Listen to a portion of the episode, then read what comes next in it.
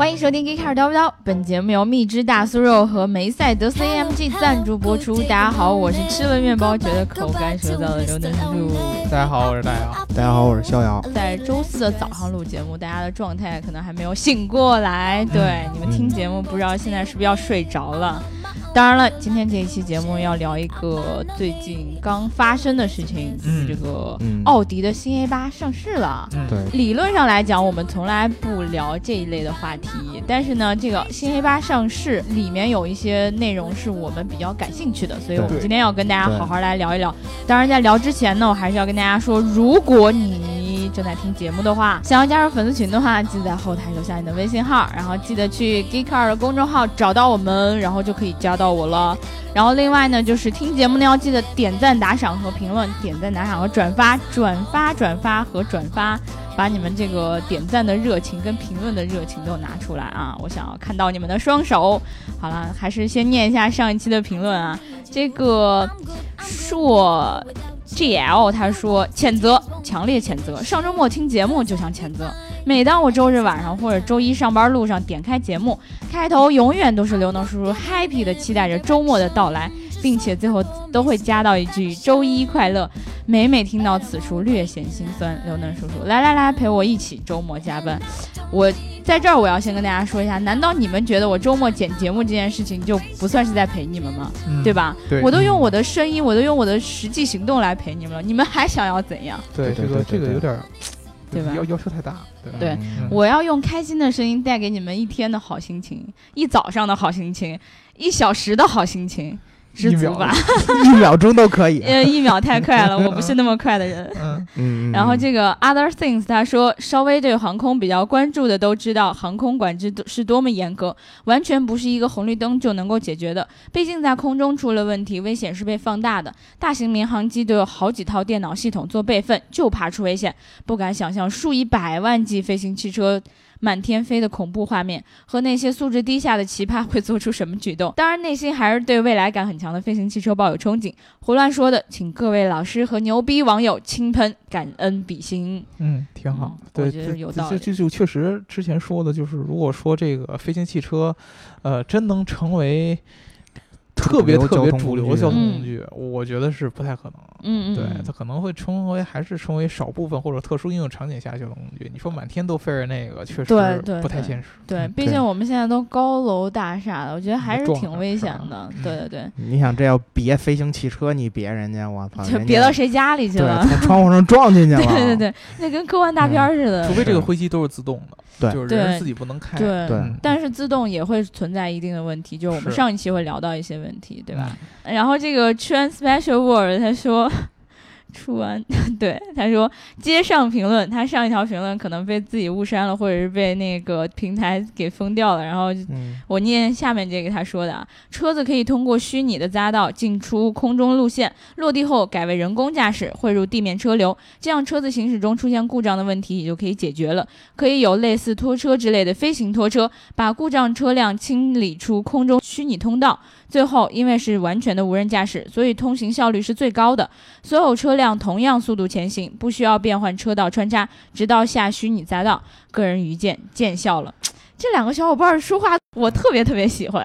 对，因为特别特别的理智，特别谦虚，对，特别特别谦虚。对对对，这个事儿确实是这样的。就是你知道为什么之前伊隆马斯在想在地下挖这个通道，其实跟他的这个模式是完全一样的。嗯嗯啊，因为说你这种就是有虚拟匝道的，然后完全无人驾驶，那么说呃说明有一个需求，就是要把现有的道路进行完全的重新规划。嗯啊，如果说在地面上的话，因为我们已经发展这么长时间，已经有。固有的道路了，你重新做这件事很困难，对吧？啊，而且这个完全无人驾驶也需要一定的时间来普及，就出现这种又有人开又有这种无人车开的时候就很很困难。没错，没错。但是如果你呃去到天上，然后再到地下，嗯，然后这是两个完全新的空间。对对吧？那么你就可以对这个整个的道路规划进行一个重新的一个设计。没错，没错。今天还是要来说回到这个 A 八的这个问题啊。之所以我们今天会说呢，还是因为这个发布会。因为我们不是周中出了一期大酱汤吗？哎，没错。关于车灯的，然后那个小伙伴可以去看一眼。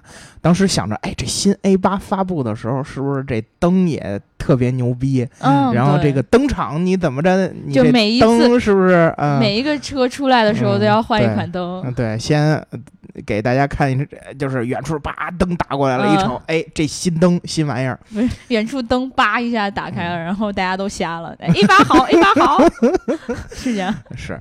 然后我想着就是来看一看，说这个车灯又有什么新变化？嗯。因为之前那个看它的这个技术储存里边有什么矩阵式激光大灯啊，嗯。然后又很多的那个各种的科技啊，对对对，结果发现呢，嗯，有可能没有达到我的预期，就是在车灯上啊。就本来以为这一周的那个大讲堂里面要把奥迪捧上天，哎对是吧？对我都已经我都已经准备好，就是各种跪舔了。嗯结果，嗯嗯，这呃，BBA 的撕逼大战对一，嗯，奥迪还行吧？对奥迪还行吧，就只能这样。对，但是呢，其实这个虽然它这个车灯这个没有特别大的亮点啊，嗯。但是它其他这些点确实还是挺值得关注的，嗯，尤其是它的这些新的一些科技上的这种概念。我记得它推出了一个叫什么二十五个小时的哎，什么概念，对，让这一听我就觉得什么鬼，这一小时干嘛呀？对对这要想想干啥呀？多一个小时够我嗨的。对 对，每天多这么一个小时，其实你想多睡一个小时，其实感觉很不错。对，确实，奥迪也是给大家这么想的，就是你们构想一下啊，就是每天你们花在上下班然后出行的这个时间嗯，有多久？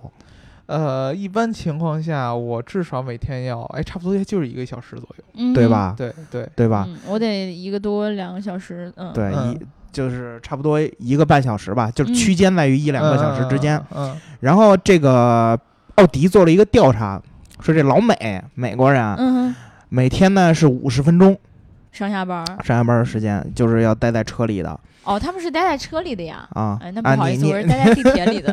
啊对，我是待在直接待在裸裸露待在路上。啊，哇，大老师这大夏天的走一个小时来上班，对啊，对啊，我每天上下班走四十多分钟。以后期待我们大老师瘦成一道闪电，对对对对对对对，然后黑成一块煤炭。对对对对对，现在发现我出现这个问题。不是，你就应该嗯出现在他的上下的班路上，然后给他打着伞。啊啊，对对对对对现，在没用，那个嗯紫外线好像什么的没关系啊，嗯横竖都得晒成这样。对然后男的打伞 K 的是吧？嗯，尤其俩男的，一个给另一个打伞的，对啊，不让你们没法打，想了。不让你们打普通的太阳伞，我说的是那种路上撑的那种大伞，啊，就是那给个他吃一路。冷饮摊儿。还哎，我挺累的。那我就不如直接从故宫给他借一滑盖来，对吧？然后我享受一把皇上的感觉。呃，对对，然后你再租一轿子，哎给人抬上，是吧？那我还减什么肥呀？就变成肖老师减肥了好吗。先让我减肥，然后咱俩瘦瘦到差不多了，然后咱俩咱俩再换啊，啊，是吧？对，共同进步。嗯共同进步。不是你想快点减肥吗？啊，你给肖老师抬轿子，行啊，可以啊，可以啊。你们去买一轿子，我就给肖老师。那我得给大老师报销医药费，嗯，这都这都不是这都不是工钱的事儿了。商商量一下，肖老师，你别给我报医药费，你就在这个呃公司旁边租个房子住，啊我走个走个一两百米还可以，你走个什么五公里什么的，这这也遭不住。他不仅要抬着你，他还要在抬着你同时给你扇着扇子，还要给你打着伞。你你哦告诉我，我不说力量的问题，我有那么多手可以跟他这有，啊，怎么怎么怎么做呢你？这叫无形的翅膀。无形的翅膀，隐形的翅膀吗？就是就是我一边抬着轿子，一边给往你脸上吹气，嗯就那样。哎，你呃，算了，我们不不跑题了。我 本来想给跑的有点远。本来想给大家支一个生活小妙招呢，嗯回头再说哎，这吧。是什么小妙招？就是你嗯在你热的时候可以往身上吹就气，吧是你？的嘴型嗯不同的时候，你吹出来的风的温度是不一样的啊，。对，如果你这么着吹的话是凉的，然后你大家听到，这么着是热的，啊，对吧？对对对啊，还是跑偏了啊。嗯，说刚才说到 A 八哪儿了？嗯刚才说到那个二十五个小时，大家用来干有可能是啊这个这个上班吹气对吹气研究很很哎，可以可以可对，以刘老师对口型，嗯，有研究。别说刘老师，这也是刘老师。啊，谁知道我都那个我都管他叫大老师。反正我们俩都挺有研究的。嗯啊，对对好，对，回来回来。好好拉回来啊。嗯，然后那个就是说，我奥迪享用奥迪享用它这个，就是每个人花在出行的这个时间，就是在嗯车里的这个时间，几十分钟到一个小时，这个区间呢，让你干点事儿。然后它不是说你自己找事儿干，不是说哎我给你弄一自动驾驶，然后你就在车里面你想干什么干什么。啊嗯虽然确实也我也想干什么就干什么，是吧？但是奥迪给你提供一些，对吧？你比如说你，对，等一下啊，他是不是每天帮你安排一个正常的这个节奏？比如说你早上打五十分钟王者荣耀，哎，不对，这就一个小时过去了，对不起，对对，这一把没结束结束了。对，打王者荣耀，哎，我真不知道，一般你玩一次得有多长时间？是有的十几二十分钟，有的就快的死的快的就几分钟吧。嗯，所以说其实他这一小时如果用来打王者荣耀还是挺合适的。我的天，你知道打王者荣耀，你打一天都不知道时间过去了，是吧？嗯，对，所以一个小时根本就不算什么。对，奥迪的安排是是是是打游戏吗？奥迪游戏是一部分，但是呢，它其实是想给你提供一个就是。呃，还是那句话，你想干嘛就干嘛，在工作上啊，在娱乐上啊，比如说在交友上啊，嗯，都可以给你提供一些信息，或者说提供一些娱乐设备，然后工作的便利。你比如说，他在这个他之前啊，这个二十五个小时的概念，他在一六年迈阿密设计展上，他跟乐高他们就合作了一把，嗯，用一个小时时间拼好一个乐高。哎，这其实就是一个点，对不对？对吧？你其实 也没 get 到。哎，我不知道在国内啊，在国外好多人就是甭管多大岁数，他对乐高很执着。哎，我也很执着，就是乐高有点贵。臭娇娇老师，对，就是他们很喜欢拼乐高，在中国应该选择跟乐拼合作呀。嗯，你就拼小玩意儿吗？不是不是，呃，你知道知不知道乐拼是什么是吧？乐拼是什么？中国中国有一个特特殊的一种这个乐高系玩具，叫做乐拼，是吧？对，就是乐高基本上全系的产品它都有，对，然后就是做的会。没有那么细，但是足够这种有这种这种拼装欲望的对，然后又花不起乐高那么多钱的人，像我这样的人，对，因为你知道，其实拼很多人买乐高是为了这种拼装的感觉，对吧？哦，这个特别有意思一个点就是，当时那个呃大白老师跟小白老师同时买了一个乐一个乐高一个乐拼的瓦力，然后一个好像呃四五百还是多少，挺贵的，然后另外一个七八十，然 后拼出来没什么区别，拼出来之后就看起来是没什么。区别，而且拼装的乐趣也都是一样的，因为零部件基本上都一样嘛。然后那个特别精致的那个乐高的，拼完之后可以动，可以走，然后特别顺滑。然后大白老师那个推了两步就卡住了，然后最后还散了。啊啊，就是还还是有一定价格的差距，对吧？对一分钱一分货嘛，对吧？对对对。嗯，然后他这个。奥迪呢，他在这个斯图加特，然后就建了一个这么一个实验室。嗯，然后在这个实验室里呢，他找了一些志愿者，然后来就是参与这个实验。嗯，这实验室干什么呢？就是你坐在这一个舱里边，驾驶舱里边，然后呢，给你一些街景啊，然后一些信息，让你让你来关注，然后看你的反馈是什么。哦。然后这样呢，在不同的工作环境，在就是在车这个不同的情景设定之下，然后看你有。看你有什么需求，你有什么侧重点，比如说，呃，我工作的时候，我希望什么什么什么什么样的信息传递给我，比如说我啊，我要查看我的 email，然后我要看当天的新闻，然后我要这那个，然后在这个时候呢，也不影响我在车里边的这种驾驶的时候会给我带来的这种。不舒服啊，什么之类的，会避免掉这些东西。然后包括它那个娱乐，像比如说，你可以在车里边看个电影啊，什么之类的。但是呢，也也会在也会在相应的情景之下，不影响你去观察。哎，我是不是我操看这一个电影？哎，我操，我都已经从我都已经从朝外 SOHO 做到平谷了。嗯，然后他会有这种相关的提醒，但不会不会特别的打扰你。就是他。他是想营造一个，就是你在车里和你在办公室里，或者你在家里一样的感觉，对，没有什么区别。这跟我坐地铁差不多呀，就是除了没有人告诉我说我差我快坐过站了，对吧？这个其实有一个很很核心的原因，就是说呢，一般这种车企在做这种自动驾驶相关的这种技术研究的时候，他们的希望除了让这个车能自己动之外，对，还还在研究一点，就是这个乘客或者说是司机在车自己动以后可以干些什么。对对吧？对吧？这个其实是很重要的一件事，而且更比如说奥迪 A 八这样的车型，它呢基本上定位都是属于这种豪华级的行政座驾。对，那么也就是说呢，一般坐这种车的，我不知道这个这个在国内怎么着，一般在国外 A 八的肯定是有司机的。对。对对对，有专职司机的。那么其实就算这车不在自动驾驶的情况下，其实也没啥感觉，是吧？其实他也是，就是这个坐车的人，其实也是可以在这个车上有时间去，比如说呃打电话呀，对，然后做一些商务的一些工作呀。对。那么也就是说，不管你这车是不是自动驾驶的状态，那么这个路上这一个小时，奥迪也希望给你充分的利用起来。至于怎么利用，我需要给你提供什么样的功能，才能给你这种。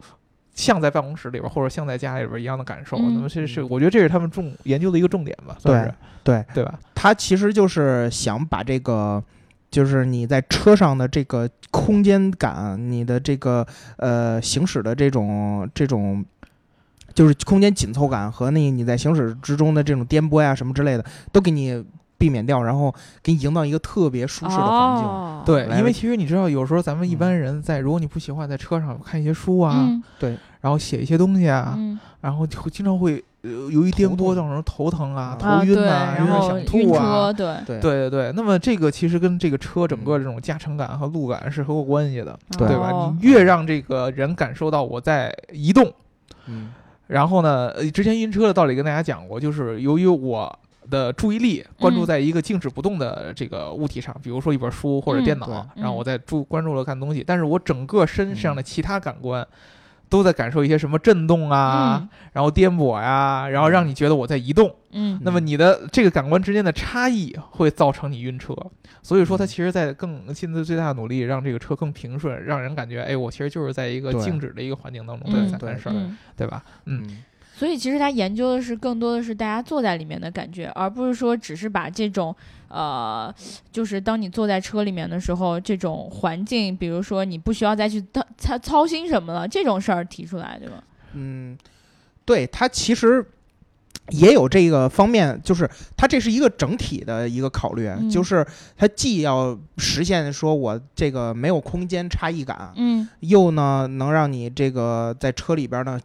就是最大限度的享受你这五十分钟或一个多小时的感觉。所以总结一下，我觉得这个二十五小时就是一个概念哎，对，现在这个这个东西吧，你怎么说呢？说白了，大家都是在这儿先先有个愿景。对，而且这这个东西就说出来真的是没什么卵用。嗯，我觉得。但是这个东西对有点不真实。对对，就是其实说实话，咱们。咱们一般的用户，不管不管选择什么样的出行方式，我们都已经怎么说呢？这么做了很长时间了。比如说我坐地铁上班，那我基本上我习惯就坐地铁上班，我可能。工作好几年当中，我都会选择地铁上下班。那么你自然而然会养成一种习惯，我会自我的去适应这种时间的安排节奏。没错，大家都有一个自己的整个流程。我一上地铁，我要干什么？我要听不听音乐呢？我看哪本书呢？对吧？对对，你像我现在就相当于把上下班的时间用做锻炼。对。对吧？就其实挺简单。那我我回家以后，我可以稍微轻松一点，比如说每天你还不用省着去什么健身房啊，什么还还做做做什么其他的，你就把这个时间就上下班就可以省过来了。那我我自己也可以说我有二十五小时哦，对 对不对啊？对对对对对。所以这个东西本来就是一个很吊诡，然后让你觉得。不明也不觉得利的感觉，对对我觉得，因为我觉得他这个研究方向是对的，但是他一定要把这个东西说成这么有噱头的二十五小时，就有点标题党，你知道吗？对对对，他可能更多的是说如何让我的用户，让我车的用户在这个我的驾乘过程当中，或者说在坐这个车的过程当中，获得更多的体验的可能性，对，和更多的功能的这种使用的可能性，对，对吧？并不是说我一定会给你多出哦，你只要买我的车，你就感觉你多出了一小时。其实我。正常在上下班的时候，我也能用这个。对我也会用这个，我我自己会想办法，在我的这个出行时间当中去干一点别的，比如说上地铁的时候可以看书、打王者荣耀，对吧？对对，要有各各种各样消磨时间的方法，或者说是甚至于说把那个我正常有要做的事情挪到这个工作的时间当中来，对吧？你顶多是我多花了这几十万，你给我创造了一个相对来说好一点的环境，对对啊，对啊，我坐车也没法锻炼的。我对我，你可以考虑抬轿子这事儿了。我你买 A 八，然后我抬着 A 八走是吧？哎，你在前边拉着这 A 八，然后我在车里边，对吗？我在车里边，嗯，到时候还能创一吉尼斯世界纪录。对，看着看着，哎，比如说下一期都到聊什么？拉拉着大卡车现在。哎，对，不是你这个量级比较轻啊？是吧？对对对对对对，我是那个最虚的，可以拉动一辆车的人。对对对对，他这个。这里边啊，他提到了这二十五个小时要想实现，首先这个自动驾驶是避免不了的，对吧？然后所以呢，他这次呢报了一个挺重要的这个信息，就是在新 A 八上，嗯，它实现了这个 L 三级别的自动驾驶。对，这个这个非常非常非常重要。为什么？奥迪的自动驾驶。对，为什么我们这一期就重点要说 A 八？因为其实除了之前肖老师说的这个，他说这个二十五小时有点标题党这个概念之外呢，对，更重要的一件事儿就是，呃，BBA 这三个车厂的最顶级的旗舰车型当中，一直是这种传统车企。体现自己科技技术的一个最好的一个平台之一，对吧？平台之一啊，A 八算是最近最新的一个旗舰级产品了。它身上的现在产收入的科技非常非常的多。嗯，最重要的其实就是刚才肖老师说的这个自动驾驶。呃，为什么说它很重要？就像奥迪说的，我既然要给你提这二十五小时的概念，那么我一定让这个车本身会有一些自动化的东西存在。没错啊，而且不能是现在已经在市面上有的一些自动化的程度，比如说什么这个高。速自动巡航就就这么简单，定速巡航啊，这这这不不可能是这么这么简单的，对吧？对，所以说它其实是一个相对来说，呃，应该是目前所有量产车当中自动驾驶级别最高的。哎，我记忆里面就是当时看过一个宣传片，这个好像是咱们当时文章里面也放了，是吧？然后就是这个奥迪 A 八植入进了蜘蛛侠的里面，然后说这个蜘蛛侠当时学车，哎，对，是不是他学车？考考驾照，哎，驾照考试。然后结果开的是一辆 A 八，是吧？对。然后完了之后就呃很多明明应该是学生自己去处理的一些情况，车帮你处理了，比如说紧急的刹停啊，是吧？对。然后完了之后侧是不是有侧方侧方停车？对对，然后。他侧方车帮他停好了之后，他还出去救了个人，是吧？对对，所以其实就是他已经在那个时候就已经展示出来啊，自己可能要发布这些东西，对吧？对，当时呢是这样，就是在这个广告片子里边呢，这个有一个车上有一个按钮，是上写的是 AI，奥迪 AI。对，当时有人觉得，哎，这个 AI 是不是人工智能？就是我一摁这个键以后，这个车启动了一个人工智能模式，车开始自己动。但是其实呢。这个车在 L 三级别没有到一个我们所谓的 AI 那么高的一个模式，它的这个 AI 的名字不是 Artificial Intelligence，不是人人人工智能，而是 Autonomous Intelligence，就是自动自动智能。对，也就是说，他他他他这个有点像之前你知道。那个、那个、那个 D S，你说我就知道你要说这个。对，那个 V R 嘛，都是那个 Visual Reality，但是它那个 Voice Recognition，对，那个我真的是惊了。我跟你说，我写文章的时候都吐槽吐槽够了。对，这这这可能差的，它那个 D S 差的有点远，但是奥迪这个呢，就是呃，它其实说的还挺严谨的，就是说那个我不可能到那种 A I，大家一想 A I 可能就是全自动驾驶，对，L 四 L 五级别，它这是 L 三级别，所以只能叫 Autonomous Intelligence。什么意思？就是说，这个车其实是可以在呃一些特殊的路况之下实现，基本上实现完全的自动驾驶的。对，比如说在高速路上，最简单的，这个跟我们之前说的这种定速巡航是不太一样的。它的高速路上其实可以有一个更好的一个跟随的一个效果，基本上你的人可以在一定程度下不那么关注前面的路况了。嗯，而且一般情况下，它跟特斯拉的区别在哪？特斯拉之前大家都听说过，我们分析过很多事故，就这人把注意力移开以后。然后呢，这车就不管了。这车出现什么情况？人人如果没有及时介入的话，这车就撞上了，然后然后然后然后又出事故，这人就可能就还有很多的 bug 嘛。对对对对，当时就是这人可能都把手方向手从方向盘拿拿起来，还说玩什么哈利波特什么有游戏之类的，然后撞死了，对吧？奥迪它这个其实是一个相对来说很完善的一套机制，因为你知道整车厂呃传统的这些汽车厂商跟特斯拉这样科科技公司不一样，他们一般都比较严谨，特别严谨。对他做出了一个什么呢？就是说，如果说当车在这种比如说高速路上或者说特殊路况下处处于自动驾驶模式，嗯，然后他发现前面有一些紧急的路况，比如说匝道要出去了，对，啊，然后说有这种强行并线的这样的一个情况要出来，嗯，那么他会给这个驾驶者做一个提示，啊，不管是通过这哔哔哔的这个音频震动，还是你这方向盘来震动，它会给你提示，然后这提示如果十秒钟。它会这提示越来越强。如果说你过了十秒钟没有任何的反应，它就该停车了。它就会选择用最安全的方式让这个车停下来，降低你产生事故的可能性。这个其实是它整个的一套非常非常这种系统的一个安全机制。嗯，对，这个其实是我们之前说为什么 L 三这个东西很重要。L 三的重要程度不在于说我到底能自动驾驶能开到什么样。对，最重要的是，我一旦出现紧急情况需要人为介入的时候，这个车怎么让你能够它非常好是一个什么样的的反馈？对吧对，就是怎么能在这种人为驾驶和自动驾驶之间来顺利的切换？对这个其实是最重要的。它没错所以说，奥迪是要把这个东西来来来来给你体现出来。你想想，嗯其实这件事儿非常非常难难控制。第一个就是我车怎么决定，现在是一个是需要哎你来接手的这么一个情况。对对，那么我是用一种相对来说比较激进的方式，还是说我一旦出现这种困难的可能性，我就要需要人来介入？嗯，然后第二就是我们刚才说的，如何能让你来介入？就是你万一你已经把注意力移开了，对，甚至说你睡着了，这个是对叫不这个确实醒你对对对，特斯拉以前刚上市的时候，就是你睡着是你的责任。嗯，我告诉你了，说你你你你你你你即即使你启动它那个 autopilot 模式，你也必须得盯着前面。嗯，对，然后你自己睡着那是你的问题，但是传统车厂它一般不会这么着，它不会这么着，不会直接把锅扔给你，对他一嗯定得说，我起码得做足我的戏份，我得给你提提供好的那个什么，然后就算你到最后还没反应过来，那我也得想最大的可能性保证你的安全。对，就是那动物园里面铁丝网必须得扎牢了，对是吧？对对对对 对，就不能让你随便出来咬人。对对，就是就就这种感觉，他一定要把这个戏给你做足，把这个各种各嗯样的这种安全措施主要还是把自己的责任能尽尽可能的分担出去。对对因为其实。呃特斯拉那个它包袱很小，对对吧？我我嗯就是做这个先驱者，我第一个落地的。但是整车厂商本来我就是相对来说我就是他一个后面的包袱很重，对对对对你这个车一不好，撞对人，让人是上我们这儿来影响了其他的销量。对吧？去去去什么政府机关上访什么的，都都嗯多不合适，对吧？是吧？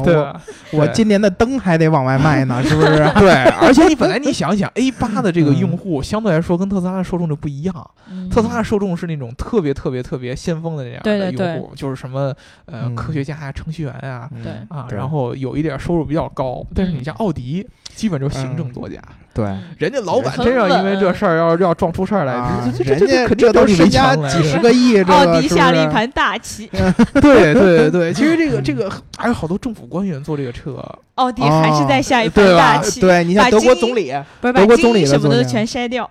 哦哦哦，对对哦对，也也对，也对，也对，很危险，容易产生错误。他要对。占领世界是吗？对对对，其实这个是很重要的一件事所以说呢，它做的很全。那么实现这个 L 三级别的自动驾驶的技术啊、到底用的是什么什么样的一种这个硬件或者什么样一种系统？其实这个就嗯特别特别有意思了。我们知道，嗯我们以前就聊过这个英伟达，嗯，嗯当时我们就说，将来汽车里会有这种电脑式的东西存在嘛？对，就跟我们平常装电脑那种感觉一样。那么这次奥迪在这个 L 三系统当中的一个核心零件，就叫做一个 ZFAS。嗯 Z 发 Z F A S ZFAS 啊哦，，这个东西我不知道为什么叫什么，可能跟跟呃为什么这么叫，可能跟他们德语有一定关系。但是这个、嗯。这个这个这个零件儿，它的真正名字叫做多域控制器，你可以把它就理解成我们电脑当中的主板。嗯啊。哦，对，它就是一块主板，它这个主板上面有各种各样的芯片，嗯，就像我们电嗯脑上一般，咱们那个听众如果自己喜欢我的电脑，你这电脑上有什么内存啊，嗯。有显卡呀，对。呃，有显示芯片啊、显卡呀，然后有这个中央处理器啊，嗯。就嗯 CPU 啊，就各种各样的。这个 ZFAS 上也有，嗯。它整合了一个这个呃英伟达的一个处理器，啊，叫 K 一，同时它又整合了一个 Mobileye 的一个视觉处理芯片。哦嗯，对。哎，也就是说，之前我我们好像行业里知道，就是那个 Mobileye 被英特尔收购以后，啊。就跟英伟达是直接竞争关系。啊。那么奥迪不一样，奥迪它的这个这个主板上把他们两个技术整合在一起了，嗯。所以你说世界同一个对对对对对，因为其实当时奥迪启动这个嗯。ZFA 的这个项目的时候，嗯。这个英特尔呃还没有收购 Mobileye、哦，嗯啊，然后而且当时呢，这个行业里边站队竞争这个势头还没有那么紧，哦。对，还没有那么明显。当时没想到，对对，没想到。这你就可以看出，就是其实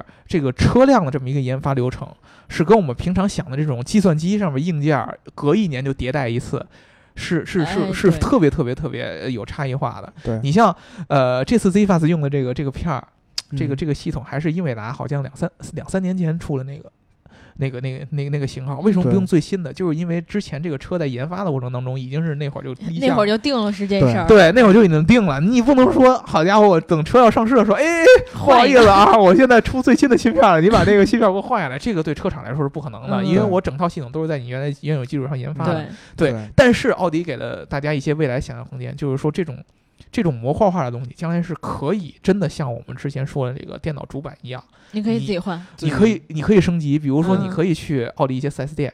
啊，说就跟有点像特斯拉的那个 OTA，就是一下我升级以后，这自动驾驶级别就高了一下。对，它其实有是有这样的潜力的，可以可以去做这件事儿。这个项目其实在一五年初，就是 ZFAS 这个这个这个这个项目一五年初就已经公布了，一直到今天才落地。对。所以说，其实这个 Zifa 的这个这个这个这个和和它整个这 L 三这个系统是非常非常重要的一个一一个事儿。它应该是今年九月份吧，这个车上市，嗯，正式上市车展，对对，当时入正式上市以后，大家就可以看到，就是目前最按理说就是整个体系自动驾驶级别最高的一辆车是什么样。真正体验是什么样？到时候我们也特别期待能有一个体验的。是，所以说 A 八会成为就是现阶段市面上自动驾驶程度最高的一辆车。对，之前是 Model S，现在是 A 八。Model S 跟 A 八的最大的区别，你知道？Model S 上面那个电脑。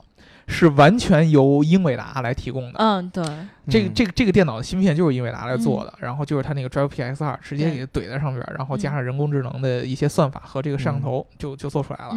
那么奥迪由于他想的这个环节太多，它有什么接入啊、控制啊各种各样的，所以说他其实找了一个我们特别传统的那个供应商叫德尔福，然后去把这个英伟达和其他技术整合在一起，我自己再给你做一下，这样把你的功能也也移过来，把你的功能也移过来，你别跟别人说打架。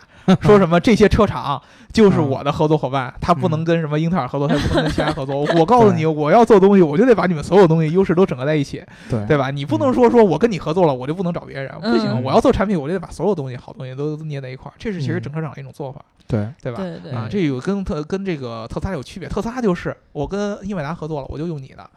啊，你的 Mobile 那个之前用你的，我现在不用。我觉得还是因为跟量级还是有一些关系的，对，跟这个声量习惯有关。对对对，话语权还是很重要的。对，是这样的。所以说，其实这个奥迪这辆车算是一个。可以这么说，算是这种传统汽车厂商对特斯拉现在的自动驾驶上的一个反击。没错，我们一直都其实觉得说这个呃，很多的传统的汽车厂商他们在做这些东西的时候过于保守，可能他的时间要比特斯拉还要再晚很多，对吧？对。但是没有想到，就是现在他不仅做出来，而且外界可能对于它的评价。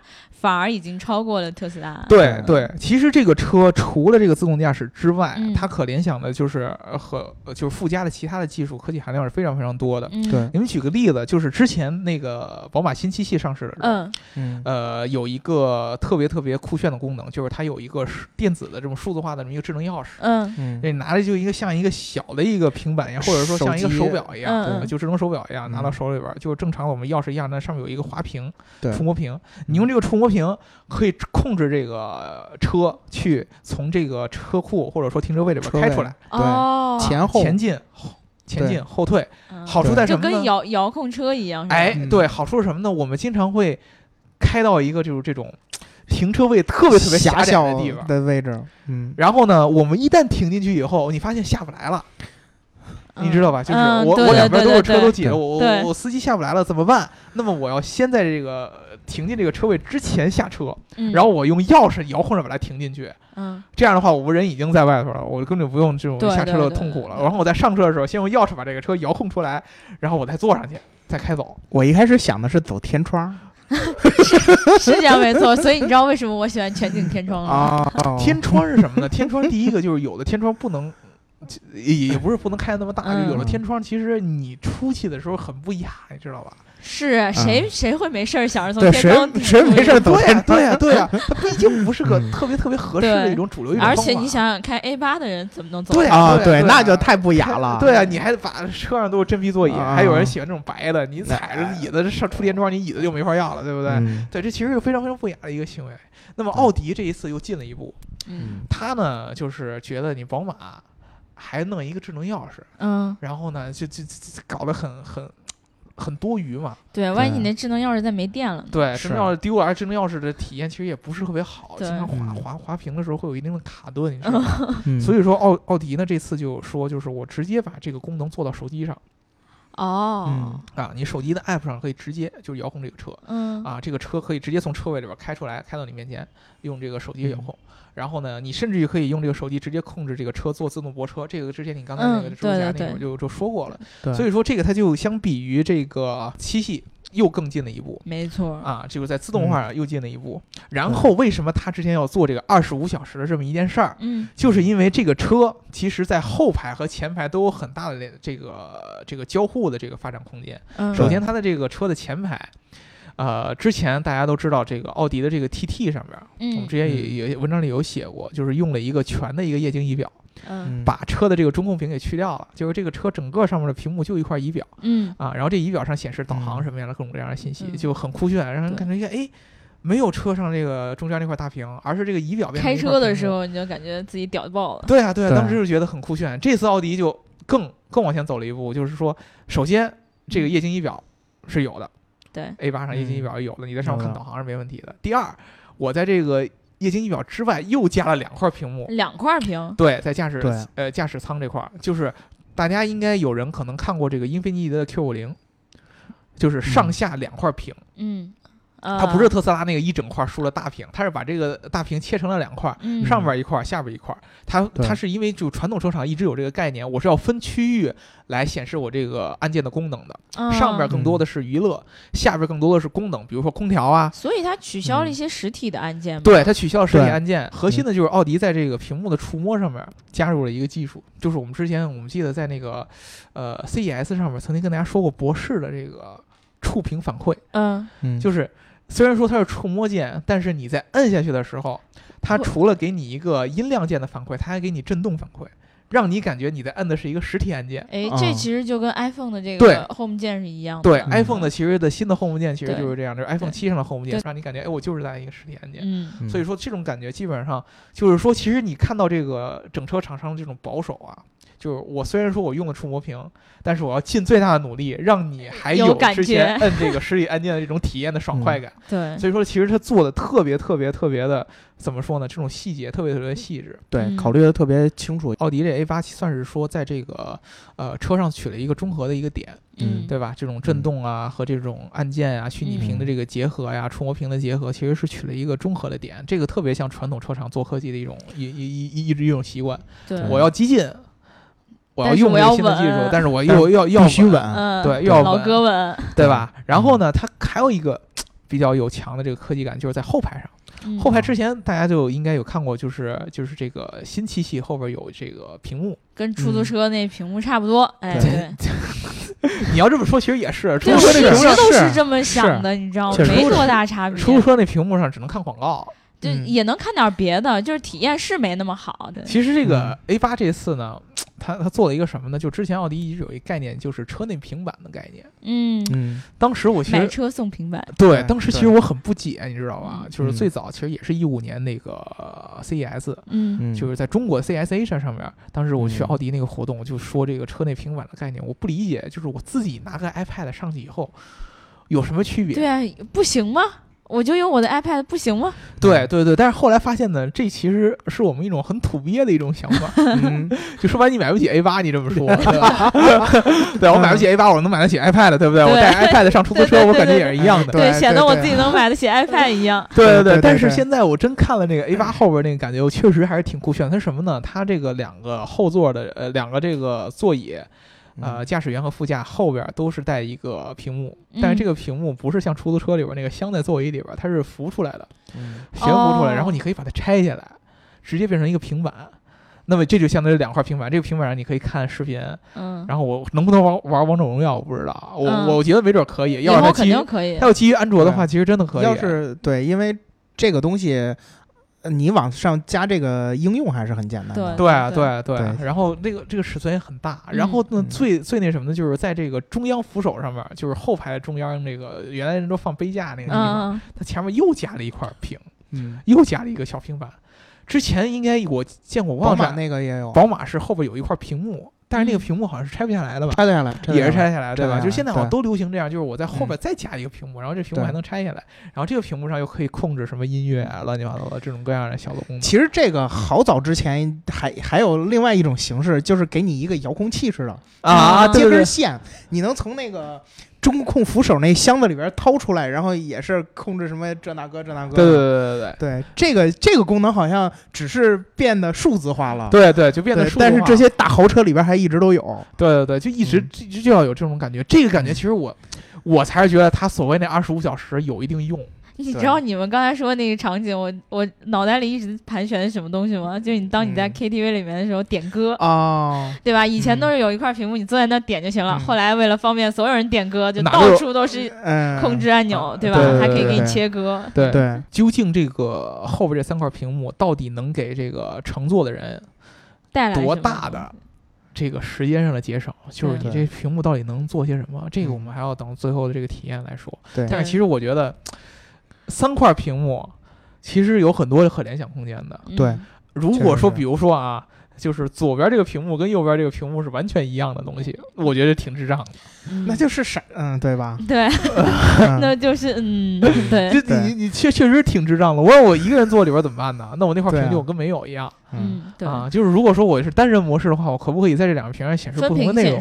对对，因为我反正我都可以拿下来。比如说，我可以拿着左边这个，然后看右边这个。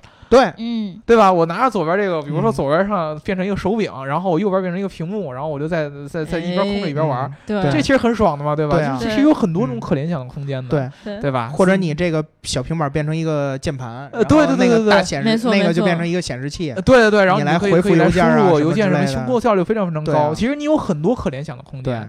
对，但是它如果说是硬就做成左右完全一样的话，那 那就真不如 iPad 了，对吧？对吧？所以说，我觉得它要如果真要做成那种完全一样，我觉得这二十五小时研究没什么用，对吧？对对对对，对吧？是是这意思吧？没错没错。但是我觉得很多时候，呃，作为传统车厂，可能还是真的是包袱很重，不能够轻易的有些些改动。那今天我们聊到这个 A 八的内容，其实主要还是跟想跟大家讲讲它的自动驾驶，另外就是它车里的一些创意。嗯，对。如果你们也关注了这辆车。的话，你们对于它所谓的这些二十五小时，或者说它的这些呃车内平板的这种概念，你们是怎么看的？欢迎大家来评论区告诉我们。哎，你们知道我想体验啥吗？啥？我体验他后排捏脚那个。哦，对，这个这个没说。哦，对对，是吧？这这个没说，就是呃，这这这个强行插入一波啊，就是。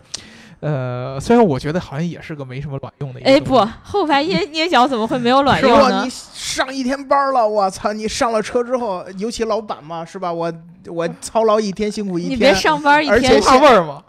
啊，不怕味儿吗？自己的车怕啥呀？我好几千块钱的意大利皮鞋，我一天到晚是吧？有有就走两步路，洗浴什么之类的，我能我是吧？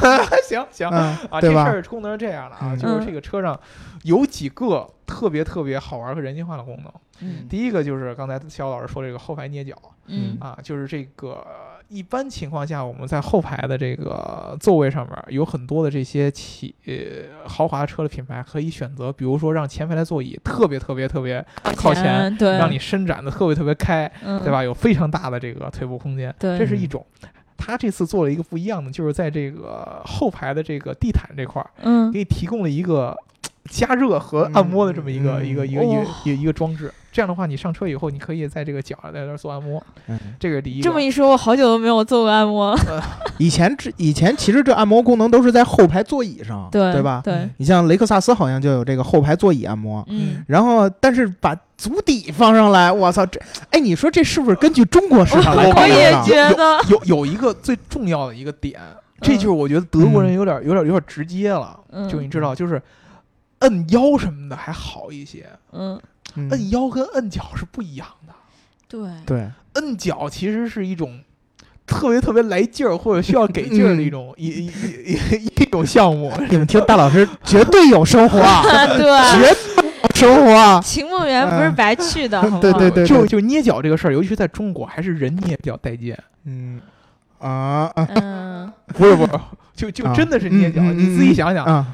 你们可能 你们你你们有买过那种电动那种洗脚盆吗？没有。呃，有。对，那那个其实跟真正捏脚，我觉得是完全两个概念。对你，你顶多能够让让脚底的某些穴位能够按到。对对对对。但是它那种手感，它每一个穴位的不同，对对，那是不一样的。对对，就捏脚的时候，其实是人拿手指头就重点一个点这么着给你使劲儿用劲儿。那么你在车上，尤其是在这种比较平坦这种地毯上，如何呈现这种感觉？我我我是想象不到。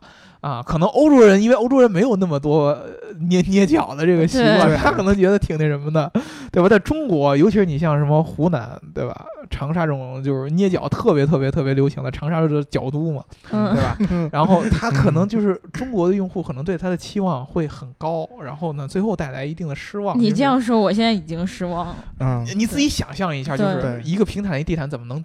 能给到我们平常在那个一般的这种捏脚的那种地方捏出来那种感觉，没有手抱着你的脚，你怎么能体会到那种开心呢？嗯，对对 对，对吧？所以这这是第一个，但是它还有一些比较人性化的动作，就是它的这个前排，嗯，驾驶员的这个中央扶手这个位置是加热的。哦，你知道我们一般的这个开车的过程当中，经常我们会把这个手，尤其是搭在中央扶手，搭在自然而然的搭在中央扶手上。一般的车呢，可能会选择在这块用一些特别软性的什么皮质啊，然后这再加个什么枕垫啊之类，让你这个开起来很舒适，放着很舒适。它这个还加了这个加热，啊，让你更加舒适。然后当时就很多这个欧洲的媒体就说，就是这个是对这个司机特别特别的关爱。对，一般就买 A 八都有专职司机嘛，这个关爱司机一种表现。然后还有他们这个空调，嗯，空调的这个这个这个出风口，出风口。之前对之前你们看到奔驰的这个 S 级的空调出风口那种特别特别特别经典的那种，跟那个齐柏林飞艇那种感觉，那种圆形的那样的那那种出风口，特别特别酷。奥迪这个就是另辟蹊径，奥迪一直用这种比较给人比较科技感比较强这种配置，它用的是这种可隐藏式的空调出风口，你一进车你就觉得凉或者不是是看不到出风口的，嗯。就是整个都是跟这个面板是浑然一体的，嗯，然后你摁一个上面有一个类似于这种触摸屏的这么一个按钮，就不是实体的，又是那种触摸，跟那个面板完全结合在一起的。然后你划这个按钮，这个出风口会慢慢的滋儿升出来。哦，就跟以前他们那个中央那个屏幕会从里边升出来一样，就这种感觉。还有它那音箱那个那个呃也是隐藏的。对对对对对，也能升升降。对对对，这些就弄了好多这种小细节在里边，让你觉得科技感很强。这个就我觉得这个是奥迪经常玩的这种，对，就不是那种大的科技，但是这种小细节这种科技感人性化出来。对对对，这是奥迪常玩的一种。这也就是为什么我觉得奥迪在中国卖的好。就是外表看起来其实很中庸、很内敛，嗯，但是里边总是有小惊喜嘛。对，特别闷骚的这种感觉，不像宝马给人感觉很张扬，奔驰给人感觉又特别奢靡。嗯，对。奥迪本来给人感觉就是很中庸的，但是呢，这车到底值多少钱，我自己知道，我能感受到一些小细节，对，对吧？这是特别中国人喜欢的一种风格，对吧？嗯，之前那个奔驰把那泡茶那个放进去，这回又捏脚，我操，真是。行，看来这中国市场确实有分量。对，咱咱确实有分量。奥迪确实是中国市场最重要的一个，就是一直是中国是奥迪最主要的一个销量的一个贡献大户。嗯，对，嗯，所以说我们还是特别期待到时候这个除了自动驾驶，反正试试试捏脚。对对对，所以如果大家想要体验的话，欢迎大家跟我们一起组团啊，对吧？好，那我们今天就聊到这儿。然后那个，如果大家想要加入我们粉丝群的话，就在后台留下你的微信号。节目呢要记得点赞、打赏和评论，点赞、打赏和转发，转发、转发和转发。然后我们今天呢就聊到这了，下期再见喽，拜拜，拜拜，拜拜。